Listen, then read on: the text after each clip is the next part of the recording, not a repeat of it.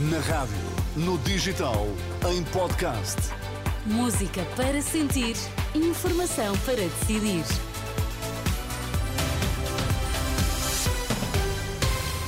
Notícias para ouvir agora na Renascença. Vamos saber quais os títulos em destaque? Pedro Nuno Santos diz humildade e empatia é o que distingue o PS da Aliança Democrática e do resto da direita. Macron diz que é preciso continuar a apoiar a Ucrânia a todo custo.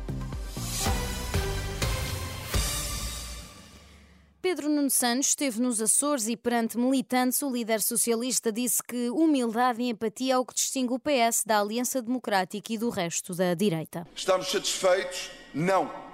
Mas isso também nos distingue deles. Humildade e empatia. Empatia, sim. A capacidade de sentirmos o outro, sentirmos os problemas dos outros, porque nós sabemos melhor do que ninguém, melhor do que eles, que só se governa bem quando se sente o outro, quando se sente os problemas dos outros.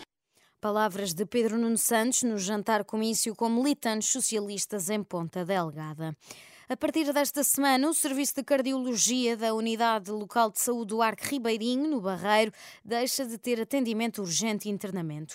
O serviço vai passar a concentrar-se em consultas externas, exames especiais e implantação de pacemakers, pacemakers, aliás, bem como consultaria interna às restantes especialidades. Antonieta Fortunato diz que é mais uma prova da falta de investimento no Serviço Nacional de Saúde. Saíram dois médicos este ano, em janeiro, e acabou por eh, não conseguirem encontrar cardiologistas que viessem para o Serviço Nacional de Saúde. É o grande problema é que nós não temos, há um desinvestimento enorme no Serviço Nacional de Saúde, os cardiologistas vão para outros, uh, para clínicas privadas onde lhes pagam mais e deixam de prestar o serviço no Serviço Nacional de Saúde. E nós perguntamos a todos os doentes que, têm, que tinham médico cardiologista e que eram acompanhados para onde é que vão agora. Antonieta Fortunado, ouvida pela jornalista Marisa Gonçalves, a Comissão de Utentes dos Serviços Públicos do Barreiro convocou uma concentração para o próximo sábado para prestar contra a falta de serviços de saúde.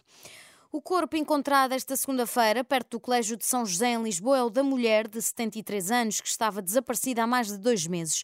Depois de ter saído do Hospital São Francisco Xavier, a poucas centenas de metros de distância, onde aguardava por observação médica. A notícia foi confirmada à Renascença por fonte próxima da família, que já foi informada. Esta senhora sofria de demência e, na altura do desaparecimento, a 12 de dezembro, foram feitas buscas, foram vistas as imagens de videovigilância e o caso foi reportado à PSP. O anfitrião do encontro de alto nível de Paris, o presidente Emmanuel Macron, considera que não deve ser descartado o envio de militares para a Ucrânia no futuro. Segundo Macron, foi decidido avançar com uma economia de guerra e criar uma coligação para ataques com mísseis e bombas de médio e longo alcance. São meras possibilidades, sendo que Macron sublinha que não há de momento consenso para o envio de tropas terrestres de forma oficial. Macron chamou uma série de líderes europeus para uma reunião em que se discutiu a necessidade de não baixar os braços no apoio à Ucrânia na iminência de um ataque russo em maior escala a outros países da Europa. Mas mesmo depois de esta segunda-feira o primeiro-ministro eslovaco ter dito que em alguns países ocidentais estão a considerar acordos bilaterais para enviar tropas para a Ucrânia, António Costa rejeitou ter estado em cima da mesa qualquer cenário do género por parte de países da NATO. Não há nenhum cenário onde essa questão se tenha, se tenha colocado.